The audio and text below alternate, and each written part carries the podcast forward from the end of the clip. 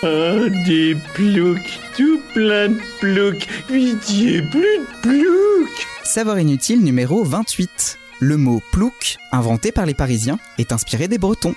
Une info qui va souffler sur les braids. Les savoirs inutiles néons. Les savoirs inutiles. Savoirs inutiles. Néon. Voilà qui ne va pas arranger les relations parisiano-bretonnes. Aujourd'hui, le terme plouc désigne avec mépris une personne aux manières grossières issue du monde paysan. Pour comprendre son origine, remontons un petit peu dans le temps. Nous sommes à la fin du 19e siècle. En Bretagne, Nolwenn-Leroy n'est pas encore arrivé et le cœur n'est pas à la fête. Nombre de paysans ne parviennent plus à vivre de leur récolte et plusieurs dizaines de milliers d'entre eux plient les Gaules pour rejoindre Paris. Vous le voyez venir? Des provinciaux qui arrivent en masse à la capitale, immédiatement, le Parisien colle une étiquette.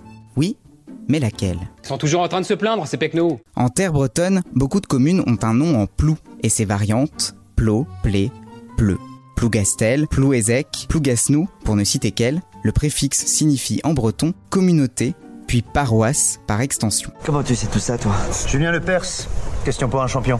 Quand les Parisiens voient débarquer tout ce beau monde, le terme plouc s'impose pour se moquer des nouveaux venus.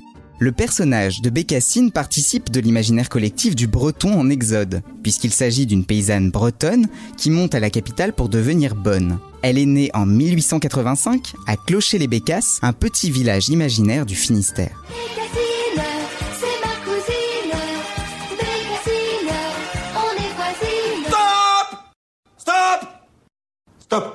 Et la dimension caricaturale du personnage a longtemps chagriné les Bretons, les plus attachés à leur région.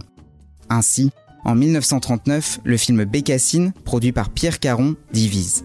Les nationalistes bretons mènent une campagne virulente contre Bécassine. Ils projettent même d'enlever Paulette Dubos. Les hommes politiques interpellent Daladier. On doit retirer le film des salles. Des parlementaires écrivent au président du conseil, Édouard Daladier, et demandent l'interdiction du film. Une statue du personnage est décapitée au musée Grévin, une autre brûlée, place du Château, à Brest. L'indignation s'empare des Bretons, et les journaux parisiens s'en font l'écho. Plusieurs villes l'interdisent. Rebelote en 2018, lorsque sort Bécassine de Bruno Podalides. Les indépendantistes considèrent, je cite, le film comme une insulte à toutes les femmes de Bretagne et ils appellent au boycott. Alors ce soir, on est là pour protester contre l'avant-première du film Bécassine, qui sort dans les salles le 20 juin.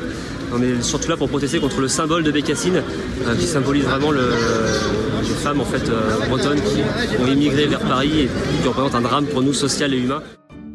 D'autres ne sont pas fans du personnage de BD, mais pour des raisons bien différentes. Ainsi, les Allemands ont fermé les éditions Gauthier-Langros pendant l'occupation, car Bécassine avait servi de support pour la propagande patriotique française pendant la Première Guerre mondiale. Mais ça, c'est vraiment inutile de le savoir.